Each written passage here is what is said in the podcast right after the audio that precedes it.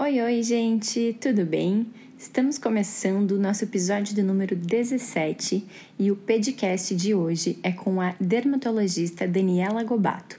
Vamos falar sobre dúvidas como pintar o cabelo, tatuagem, hidratação, estrias, a questão de uso de produtos no rosto, fazer botox e muito mais. Espero que você goste e aproveite ao máximo. Lembre-se de se inscrever para receber todas as novidades aqui do podcast.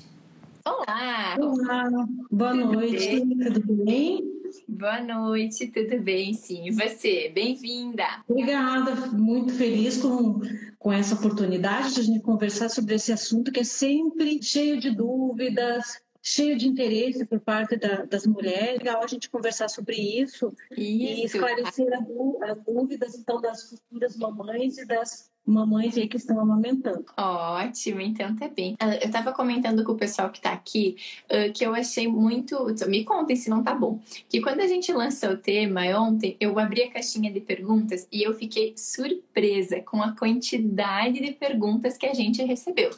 E aí, assim, eu cheguei a me espantar. Aí depois eu pensei que coisa boa, quanta mãe uhum. vaidosa, quanta gente se preocupando com essa parte. Porque em algum momento pode parecer superficial, só que quando a gente vê que a mãe está se sentindo bem, que está com o cabelo bonito, que pode pintar, que está cuidando bem da pele, a gente fica bem, bem tranquilo, a gente fica bem feliz e se sente motivada, né, a cuidar disso. Eu lembro que uma vez uma amiga minha me contou que ela tinha acabado de ganhar bebê e foi e foi na e foi enfim né consulta da primeira semana e a pediatra achou ou pediatra pediatra não sei não achou interessante que ela estava maquiada e com o cabelinho arrumado. Disse que não era época de se preocupar com isso.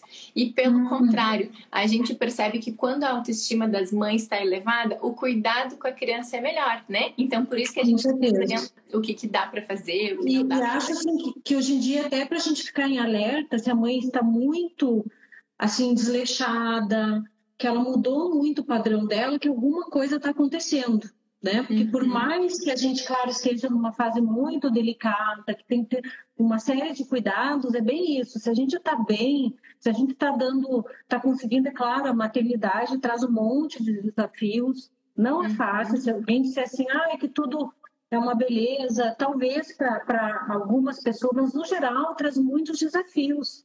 E a gente está ali, recém ganhou o neném, ou está grávida, cheia de dúvida, faz qualquer coisa, está com medo que isso Será que vai prejudicar o bebê? Não vai? Você vai para a internet, você vê um monte de, de coisas contraditórias, não sabe onde, em quem confiar. E aí você fica assim, puxa, faz qualquer coisa, ai meu Deus, será que. Ai, hoje eu não senti mexer, será que eu fiz alguma coisa errada? Então a gente está sempre tentando achar alguma coisa. E se a gente está bem esclarecida, se vem de uma fonte segura, acho que isso traz uma tranquilidade e um direito até da gente se sentir bonita nessa fase, porque não se arrumar um pouquinho. Claro, não é uma obrigação, acho que tem certas coisas que não têm comprovação científica, que às vezes é um momento delicado, que talvez a gente possa postergar um pouquinho, até tudo está mais organizado na nossa vida, porque a uhum. gente ganha um bebê e está ali com aquela barriga que não voltou, né? Com a uhum. pele molenga, meio sentido esquisita, né? É. Aí você, do, do estágio hormonal que você estava,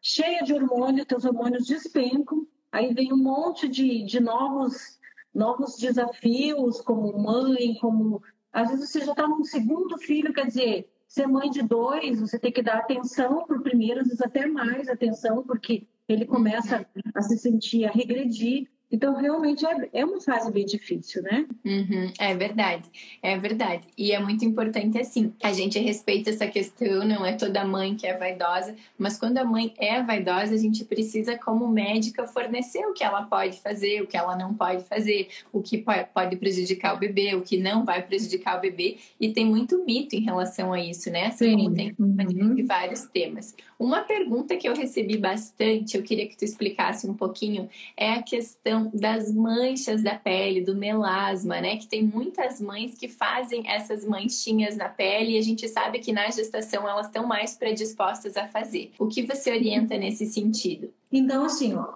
durante a, a gestação, a gente produz mais hormônios e tem um hormônio que se chama hormônio estimulador do melanócito, né? MSH.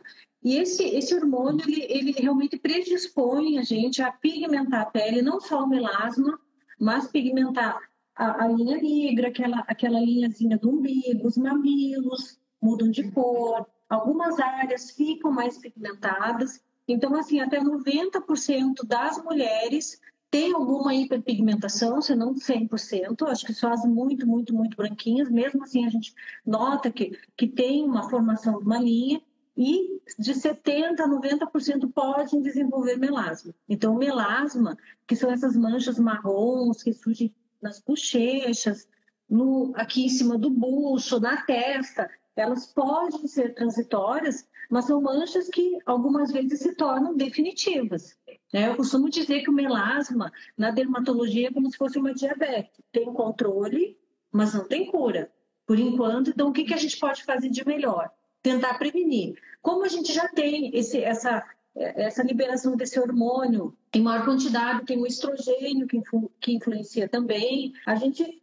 A primeira coisa que, que eu até botei uma, uma enquetezinha, o que, que não pode faltar realmente, em primeiro lugar, filtro solar e, e segundo, hidratante, mas um, um, bom filtro solar, a gente não escolhe o filtro solar só pelo FPS.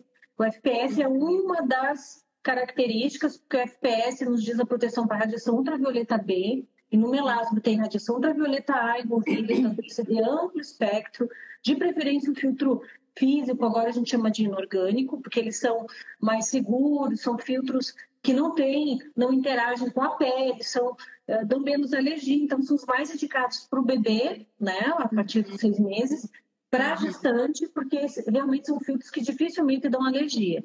Então, e também para a radiação infravermelha, que é o calor, então a gente percebe as, as, as pessoas que têm melasma, que quando começa a esquentar, por si só parece que o melasma já fica mais escuro. Tem influência do, da, do calor e tem influência da luz visível, que é a claridade. Então, o filtro também, o ideal para quem quer prevenir, para quem tem melasma, é que use um filtro alto, de amplo espectro, então acima de 50, amplo espectro, que diga assim, UVB, UVA, três cruzes mais, ou apareça um mínimo ali de, de 21, porque o UVA nunca vai ser igual ao UVB, nunca se vai ter a mesma proteção, e que tenha pigmento, que tenha uma cor de base.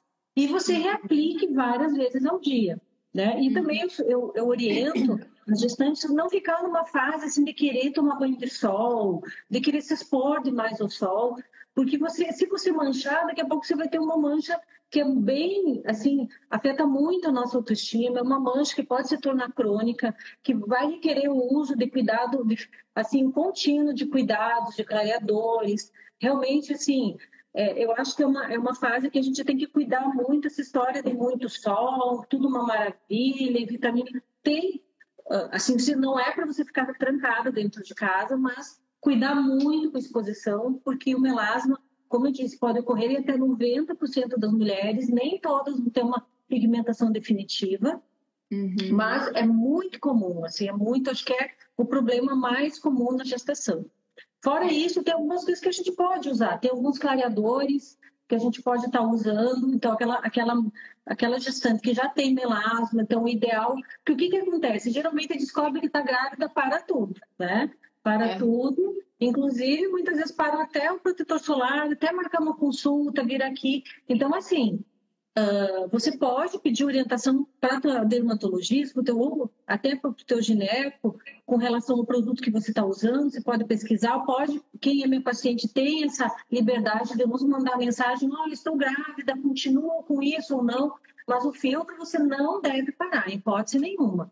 E aí tem alguns produtos que a gente pode usar e alguns que a gente não pode usar. O que, que a gente percebe? Existe uma preocupação muito grande em curar, entre aspas, né? Eu sei que você explicou que não vai ter a cura, vai ter o controle, mas às vezes não existe o mesmo, o mesmo, a mesma precaução, o mesmo cuidado com prevenir, né? E isso a Sim. gente vê muito comum. Ah, a gente sabe que o sol mancha, ó, já vi que a Nayara que mandou que ela usa, perfeito. Então uhum. a gente uhum. sabe assim que o sol mancha, que pode, que pode fazer essas piorar essas manchas, que pode, pode causar esse envelhecimento, mas às vezes é aquele básico que não é bem feito, né? E às sim, vezes quando está com básico bem feito uh, na gestação, a gente já está resolvendo muita coisa que vai vir lá para frente. Com certeza, é o básico, né? Assim, um uhum. hidratante, protetor solar, busca orientação, mas assim é, às vezes é, é muita mistura de coisa, porque quer fazer muita coisa.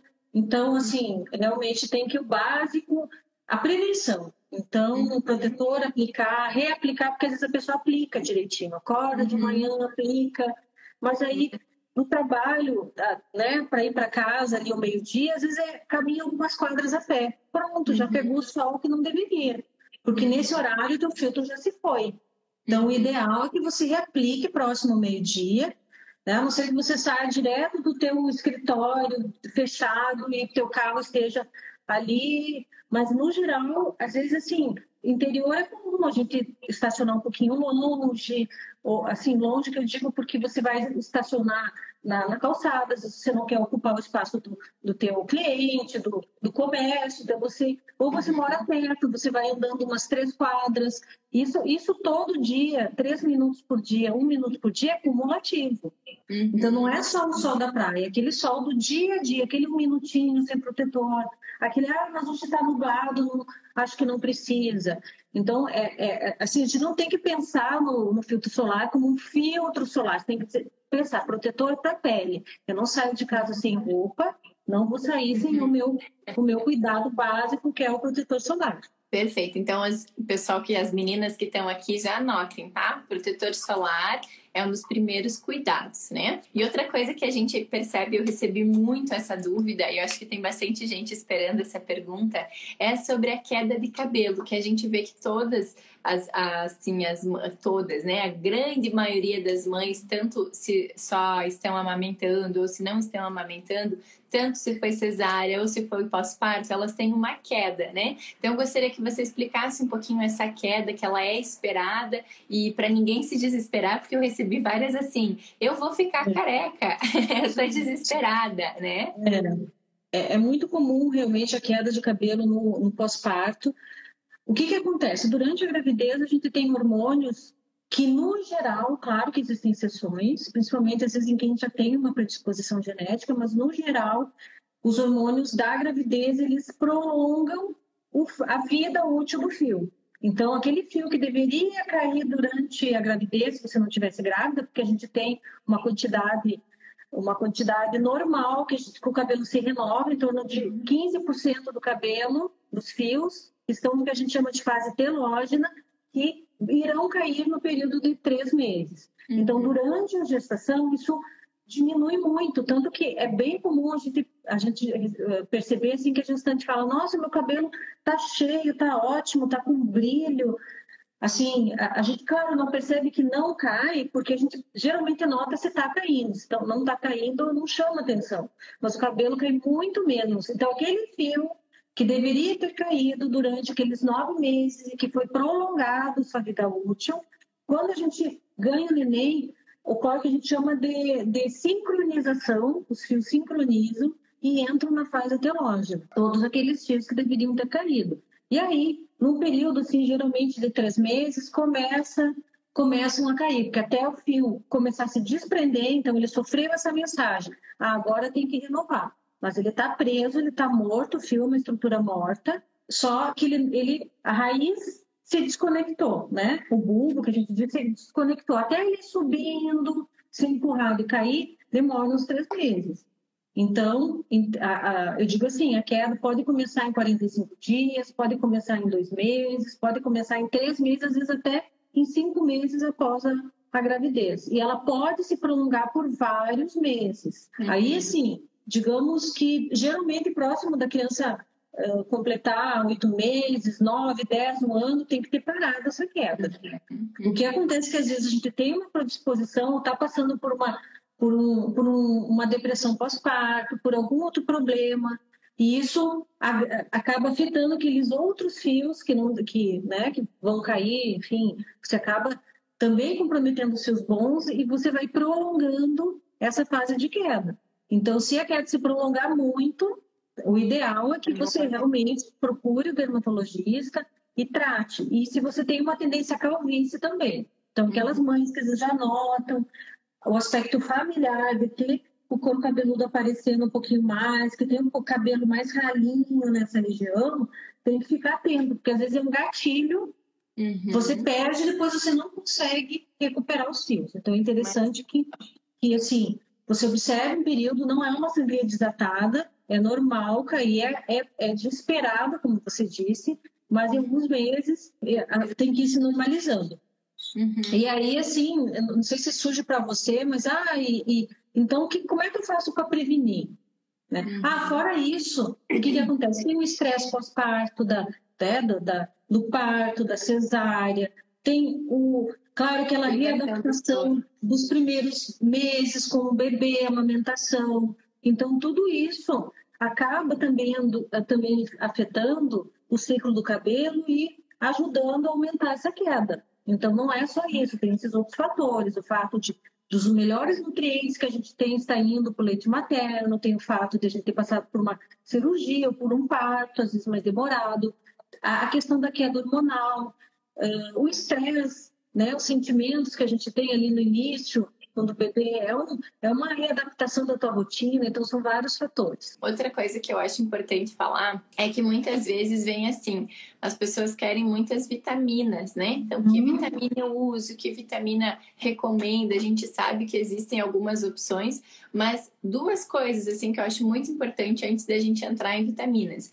primeiro entender que isso é hormonal, que é um ciclo e que esse ciclo vai passar. Uhum. Então, se tu não tem uma predisposição, como você falou, pode aguardar tranquilamente. Uhum. E outra coisa é, antes da gente pensar em vitaminas de fora, é a gente corrigir a alimentação, que às vezes a gente vê que assim, tu tá, tu tá tentando colocar um tipo de vitamina comprada, manipulada, industrializada, mas não tá comendo, não tá se alimentando corretamente, não tá comendo proteínas, não tá, não tá tendo todo esse cuidado, né? Então é muito bom que a gente cuide a alimentação e que a gente entenda que é um ciclo à medida do uhum. possível, conforme o bebê nos permite, né? Depende de cada uma, tente normalizar o sono, que também é muito importante. Sim, também influencia. Né? Porque o que, que a gente não pensa? Às vezes as pessoas pensam que a pele, ela é só estética, mas não, ela reflete todo o corpo. Então, a inadequada, né? Uh, o sono uhum. inadequado. Então, assim, a pele dá sinais de muita coisa que está acontecendo, né? Você uhum. costuma orientar o uso de vitaminas ou trata mais específico com, com medicações específicas para queda? A questão da vitamina é bem, é bem interessante, porque assim, os nutracêuticos que a gente chama, que são compostos uhum. com proteínas, minerais, vitaminas, o fio que ocorreu essa sincronização, ele vai cair de qualquer jeito. Ele vai cair, independente se você está tomando vitamina lá na gestação ou não, ele vai cair. Ah, como eu expliquei, ele é uma estrutura morta, ele já foi danificado, não tem como recuperar esse cabelo. Então, mesmo que você tome vitamina, ele vai cair. Uhum. E a gente tem que ter um certo cuidado, porque às vezes, assim, a gestante, no caso da gestante, enfim, o, da, o obstetra já orientou no pós-parto, parto, às vezes alguma, algum suplemento, aí vem uma amiga indica um suplemento, aí não sei quem indica mais um e vai juntando. Né? Às vezes a pessoa está tomando a mesma substância, algum tipo de de vitamina que em excesso pode até prejudicar ao invés de ajudar. Exato. A gente sabe que, por exemplo, o selênio, tá? Vou dar um exemplo. O selênio, ah, o excesso dele causa mais queda do que a falta. A falta causa queda, pode causar queda, mas se tiver uh, sendo de um estado em excesso, em excesso, ele pode causar mais queda do que se você não repor. E às vezes você comendo uma castanha do Pará, duas, você já tem até mais quantidade do que a ingesta que você precisa. Então, tem coisas que a gente tem que ter um certo cuidado, né? O excesso de ferro também. Às vezes, ai, toma ferro. Come... Então, se você tem uma alimentação, se você está sendo bem orientada pelo teu pelo teu ginecologista, pelo teu obstetra, a criança está sendo tá tudo bem, você está se alimentando de forma saudável, ingerindo, está com uma alimentação ali orientada pela tua Nutri. Não há porquê.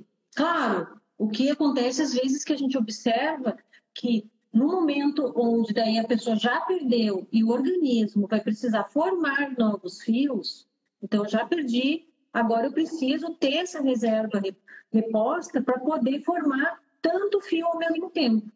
Né? Porque no dia a dia a gente perde 100, 120, e aí o que a gente tem vai repondo. Então, conforme assim o que a gente conversa com essa com essa com essa mãe e, e observa que ela já tem uma tendência, tem histórias de queda, a gente pode lançar mão de alguns nutracêuticos, mas aí tem que ser uma coisa bem dirigida mesmo, bem orientada.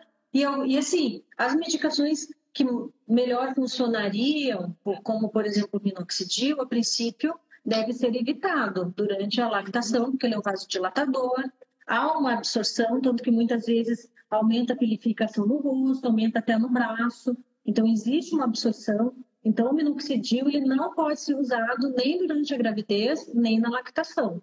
Então, às vezes é melhor é, a gente aguardar, porque o minoxidil está bem banalizado. Então, muitas vezes a pessoa compra na farmácia, compra, manda manipular por conta. A gente tem que ter cuidado com isso. É, e eu recebi no mínimo três pessoas me perguntando isso, se poderiam usar o minoxidil, né? Então, se está acompanhando com dermato, que é o mais correto nesse caso, uhum. já sabe que não pode.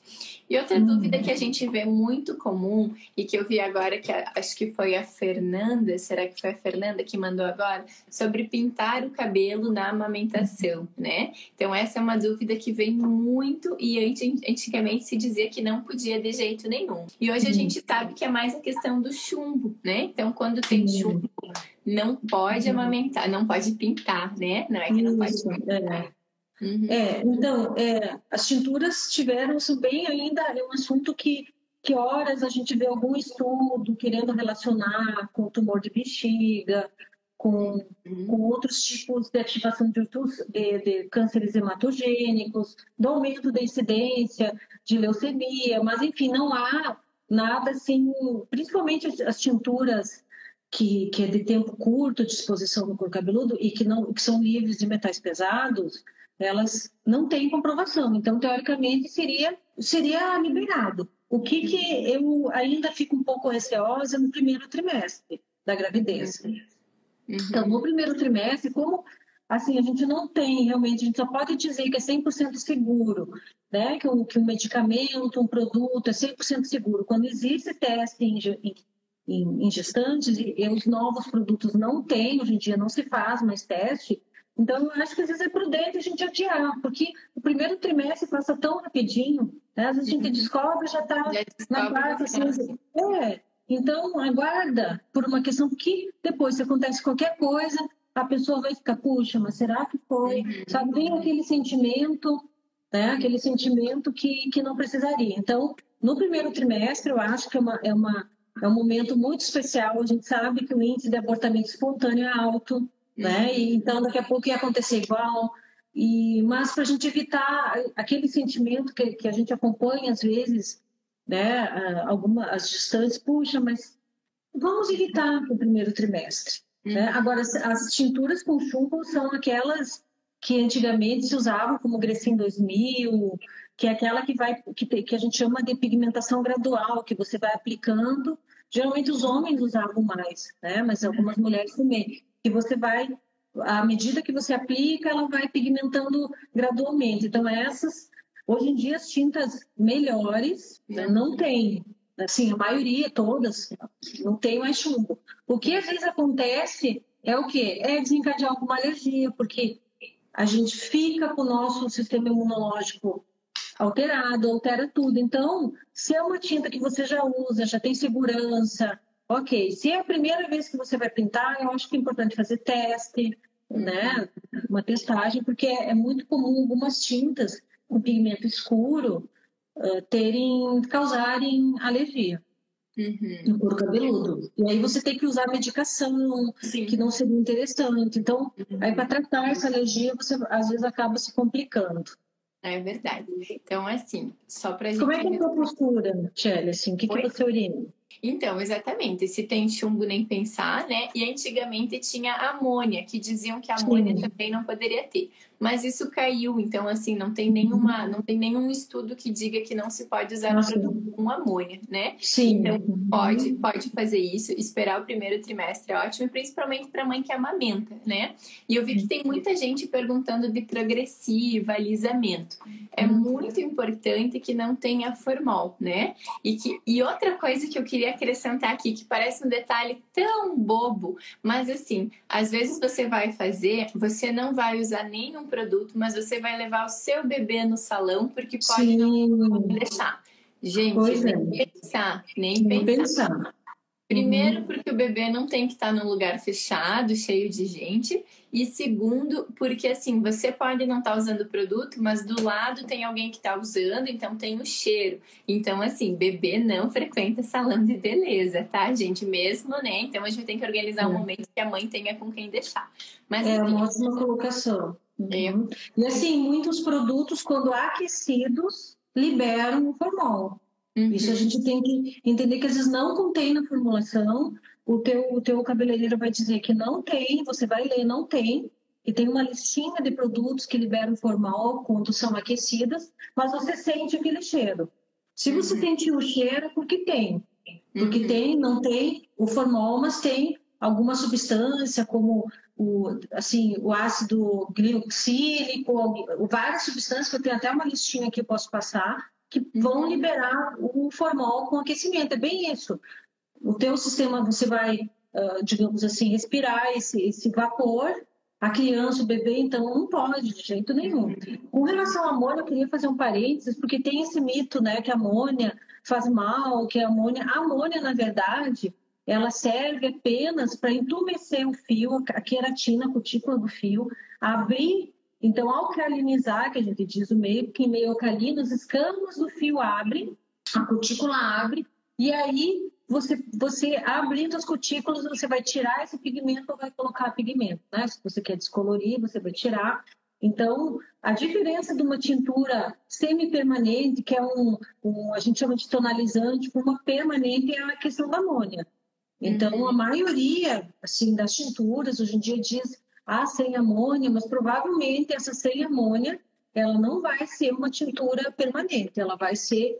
Aí tem, assim, as tinturas de alta performance, que tem umas moléculas menores, que penetrariam mais no fio, mas, no geral, o que diferencia uma tintura permanente da, da semi-permanente é a questão da amônia. Então, a amônia não faz mal. O que ela pode é, assim, por abrir as escamas, ser um fio mais frágil, fragilizar um pouco, mas fazer mal para a saúde, não. Se for um processo bem feito, ela né, é importante. Uhum. Perfeito. Vamos falar um pouquinho sobre pele. E aí uhum. toda mulherada quer fazer botox, né? Então quer ficar com o rostinho bonito, né? Eh, disfarçar um pouquinho as rugas.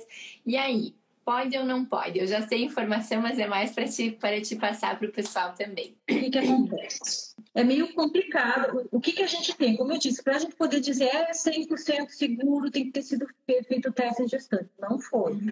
Não, assim, a toxina não tem. O que, que se tem? Se tem algumas características físico-químicas, por exemplo, o tamanho da molécula, o fato de ser a toxina botulínica um produto injetado intramuscular, então no músculo, de não ter uma circulação sistêmica, dessa molécula, mesmo que daqui a pouco a gente atinja um vaso, de uma forma divertida, porque às vezes acontece, atinge o vaso. O tamanho da molécula é grande, não passaria a barreira placentária. Então, uh, o que hoje em dia o Ministério da Saúde, eu até procurei, é assim, que uh, no, assim, a gente não indica para fins estéticos uhum. no, durante a gestação. Mas, se acontecer, porque acontece, né, acontece, não vai chegar uma mãe e dizer, ah, vamos aplicar, porque a nossa pele Assim, a não ser que realmente ele esteja com uma autoestima, a gente está com outras prioridades, principalmente no primeiro trimestre, tá, pessoal? Mas, assim, uh, ele recomenda, assim, que desde que seja aplicado por profissional experiente, por ser uma aplicação intramuscular, estaria liberado durante a lactação. Com relação à gestação, é, assim, é considerado uma, uma substância que não está liberada, mas existem vários relatos que acontecem com com todos os colegas dermatologistas e a gente aplicar e a pessoa não saber que está grávida. Uhum. Né? E daqui a pouco descobrir. Uhum. E também, e, e, aí a gente sabe que, que é inócua. E também ninguém tem nenhum caso relatado de alguma alteração no feto, na saúde materna, devido ao Botox. Também tem relatos de mulheres que sofreram botulismo, que é a doença causada pelo, pelo pelo, pela toxina, né, o toxina botulino, que é uma doença, e gestantes com botulismo e que os fetos nasceram saudáveis.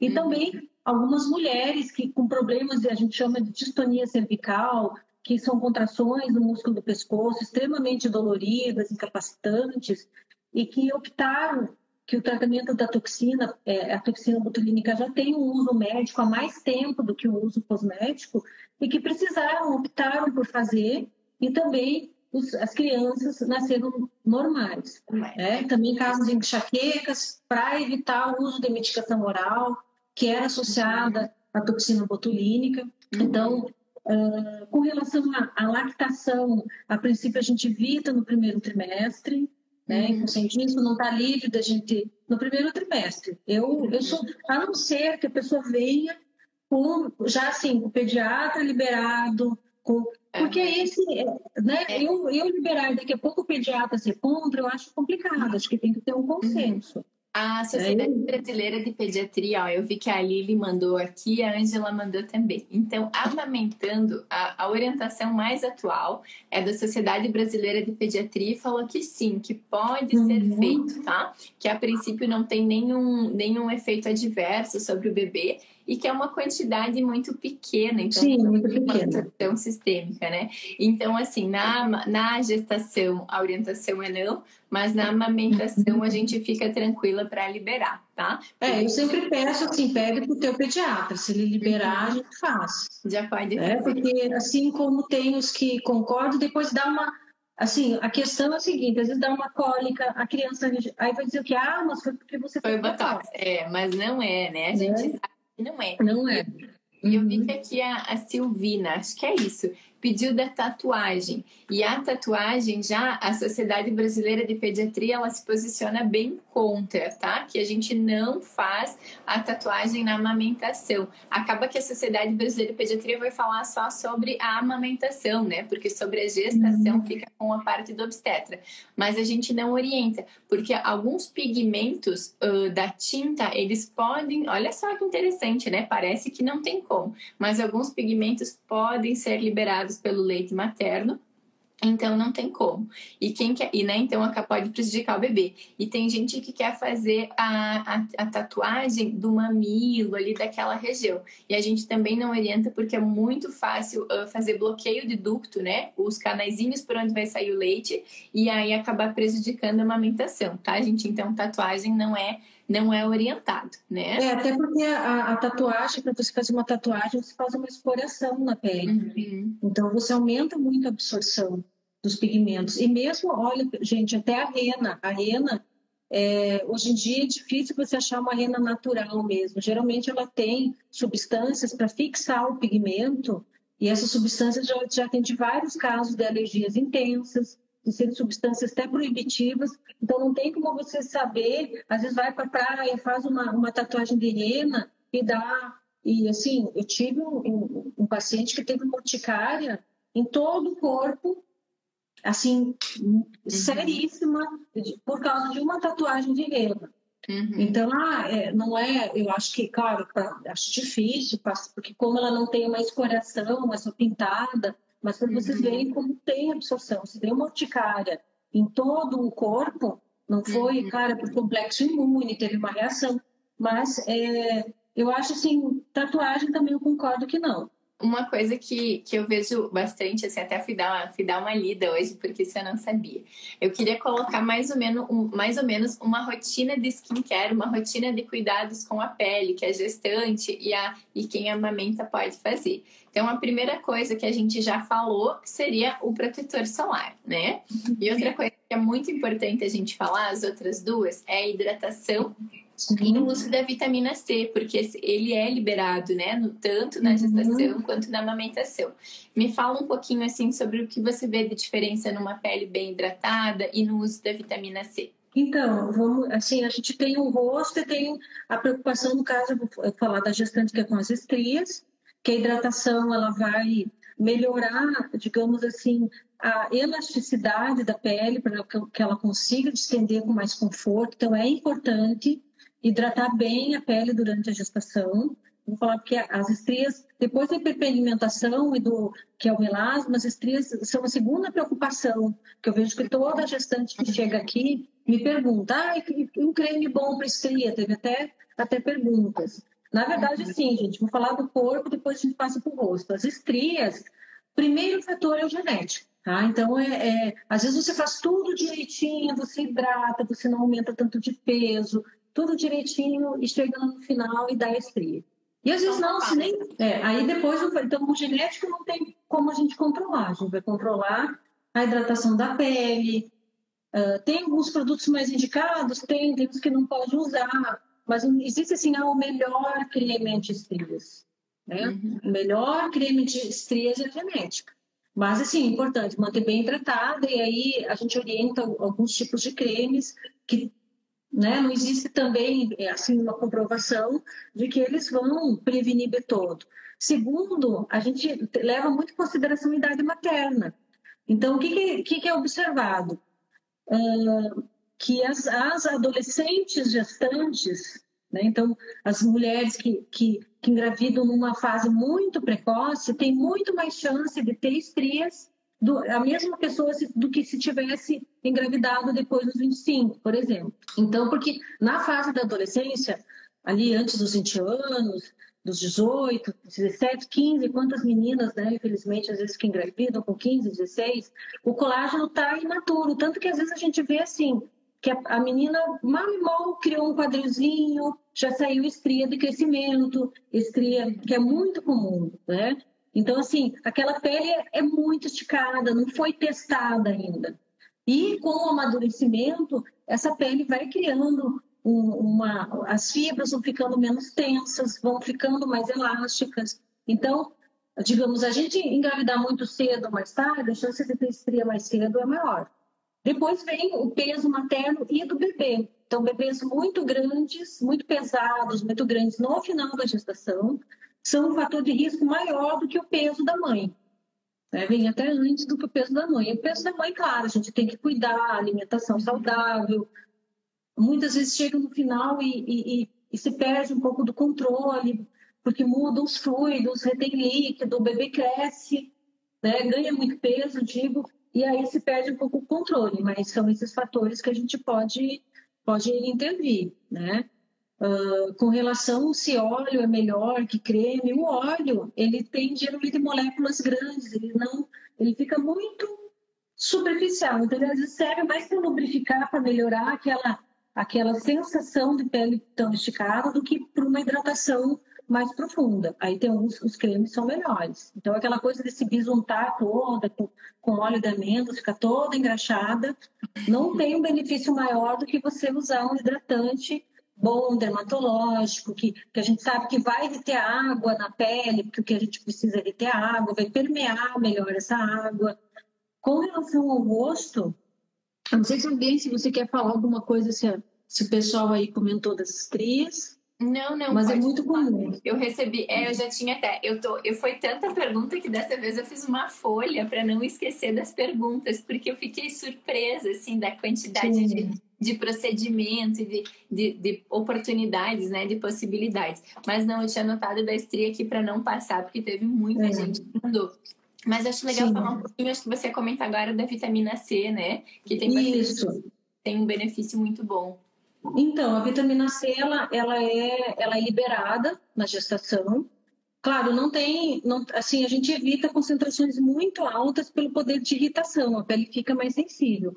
Mas a gente pode usar, geralmente você preconiza 5%, o suficiente, no máximo 10%, ela vai ter ação uh, como antioxidante, então potencializando a ação do protetor solar, evitando a formação de radicais livres e da, da ação nociva, que, que, também gera o melasma. Ela tem uma ação clareadora muito leve, mais de iluminar, e tem uma ação também de, de antidade, de estimular colágeno, elastina. Então, é uma substância que eu gosto muito.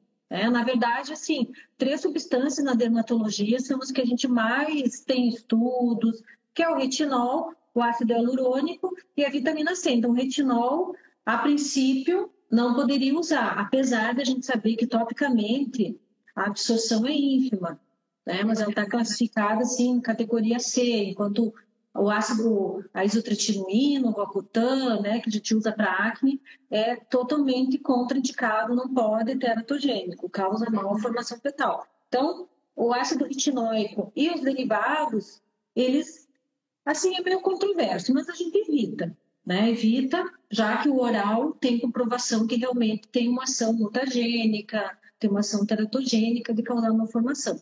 O ácido hialurônico, ele, apesar de ter esse nome de ácido, ele não é um ácido, ele é um açúcar, ele é uma substância que também a gente pode usar na gestação. Que ele tem uma função hidratante muito boa, porque a gente tem ácido hialurônico na nossa pele. O ácido hialurônico na pele, ele está entre as fibras, ele forma o que a gente chama, é como se a gente tivesse uma gelatina com frutas, né? As frutas seriam o colágeno, a elastina, e a gelatina é o ácido hialurônico, então ele retém água. E também tem uma ação de melhorar a elasticidade, de estimular o próprio colágeno, já que ele sustenta o colágeno. Então, ácido hialurônico também pode, vitamina C, ácido hialurônico, os hidratantes no geral. Uhum. Então, acho interessante que a gente pode associar. Uhum. Ótimo, perfeito.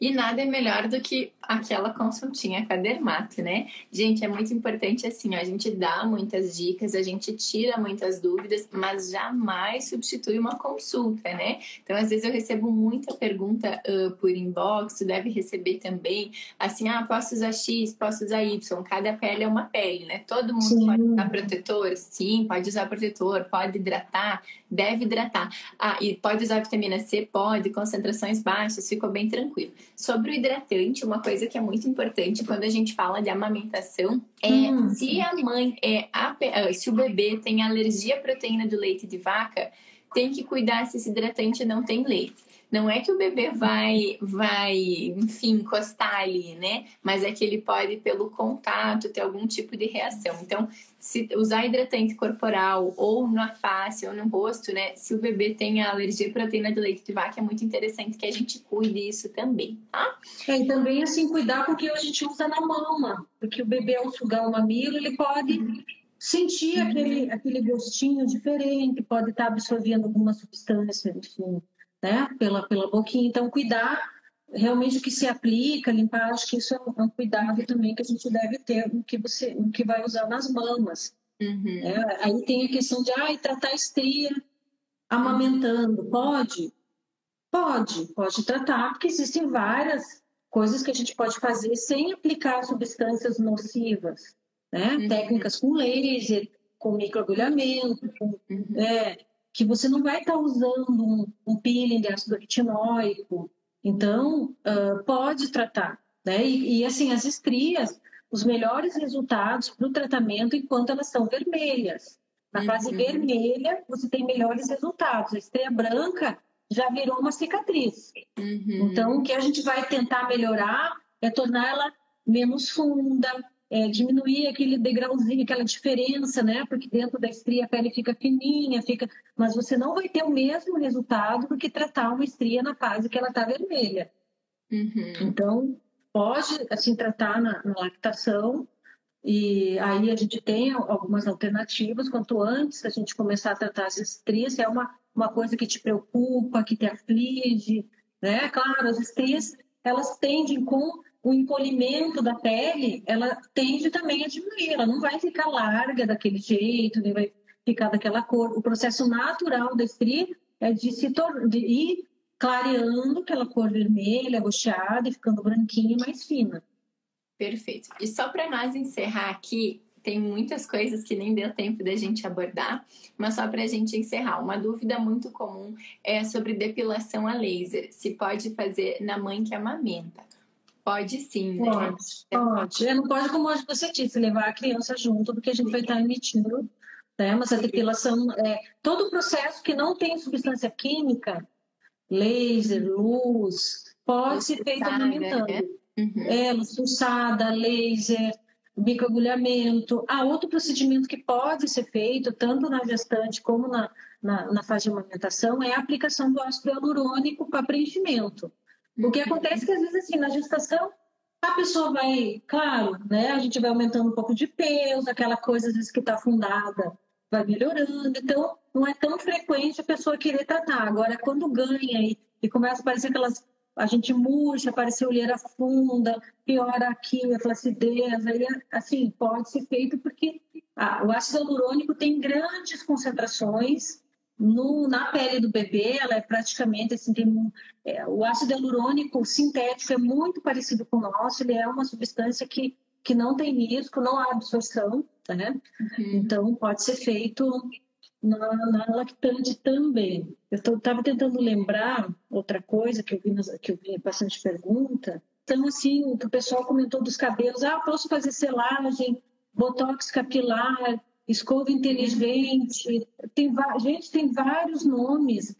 Assim, infelizmente, a indústria, ela, eles vão lançando nomes diferentes, com uma pegada mais marqueteira, mais comercial. Ah, isso aqui é diferente, eu vou selagem, eu vou fazer. Então, o importante é realmente saber a composição, porque, como eu disse, vezes não tem formol, mas libera formol. E você vai estar uhum. absorvendo, enfim, enquanto é só em você, ok, mas é, assim, o formol e os, e os derivados é contraindicado, em qualquer momento, né? Seja na. É muito, é muito legal que a gente pode olhar nas embalagens e vai estar tá escrito que é liberado pela Anvisa, tá? Então, muita uhum. gente me mandou marca específica, sabe? Ah, é tal marca, tal marca, tal marca. Então, assim, precisa olhar lá no rótulo e ver se tá liberado pela Anvisa, né? Então, bem tranquilo, assim, aí a gente consegue ter certeza, independente da marca ou não, né? Uhum. E que não libere, Sim. e que não libere formal também, tá? Então, meninas, só para nós retomar, muito protetor solar, muito hidratante, cuidar bastante da alimentação. E eu queria agradecer muito você por vir aqui tirar as dúvidas das minhas seguidoras. Eu tenho certeza que tem muita mãe que está se sentindo bem mais tranquila para fazer o botox, para poder pintar o cabelo, né? Para poder fazer Sim. os procedimentos, para cuidar da pele. É, e a gente, a gente sabe o quanto a gente fica, às vezes, abatida nesse período de pós-parto, se sentindo feia, com aquela, né? Assim, é, é, eu, eu, sou mãe de duas, duas meninas e, nossa, teve, na minha segunda gestação, teve minha filha me disse, a minha mais velha, chegou e disse para mim, mamãe, você nunca mais vai voltar a ser magra? Ela me perguntou isso. Porque eu ganhei e a barriga continuava ali, né? Na primeira dela, é, era mais jovem, e continuava aquela barriga, aquela pele molenga, aquele negócio, aquelas manchas escuras. Então, assim, sai, aí assim, bate os exames aí, a gente recupera, né? Agora também a gente não se cobre, né? a mulher é de se cobrar muito, que tem que estar tudo 100%. Então a gente precisa, às vezes, um tempo para se reorganizar a cabeça, para voltar com as coisas aos poucos. Né? Então, assim, façam tudo dentro do, do que vocês conseguem, não, não tentem ser, assim, a, a a perfeita, tá lindo o tempo todo, ser boa mãe, ser boa esposa. A gente é uma fase com um bebezinho pequeno que a gente não consegue muitas vezes. Uhum. Tem mulheres que tiram de letras, cada um é um, cada uma reage é de uma certa forma. Mas eu acho que a gente não pode, em momento nenhum, se descuidar demais, porque o externo reflete o interno também. Eu acho assim, a pessoa que está se descuidando totalmente dela mesma também não está cuidando da alimentação, não está uhum. cuidando com, com a saúde no geral. Uhum. Né? Então, é, é assim, a saúde, porque a gente só cuida bem do outro se a gente estiver bem cuidada. Exatamente. Né? A gente só vai conseguir cuidar estando bem cuidado. Exatamente, exatamente. E é muito importante, né? Então, assim, a gente falou muito da questão estética, mas a gente não quer que ninguém se cobre, né? Então, se você está é. se sentindo bem, isso é muito importante. E se você não está se sentindo bem, vamos atrás de todas as coisas que podem fazer a gente se sentir um pouquinho melhor, né? Com certeza, todo mundo que está aqui já é a melhor mãe que o filho poderia ter, porque está aqui sentado, acompanhando a gente, está afim de atrás. Só pelo fato de estar tá aqui e ter essa oportunidade, já indica que a pessoa tem, uhum. nossa, tem, é privilegiada, né? Está numa mídia, está seguindo profissionais que são, eu vejo a Tiele é maravilhosa, ela se comunica de uma forma super tranquila, fácil, então tira todas as dúvidas, é, é maravilhoso, a gente, então a gente já é privilegiada. É, né? por isso. É verdade.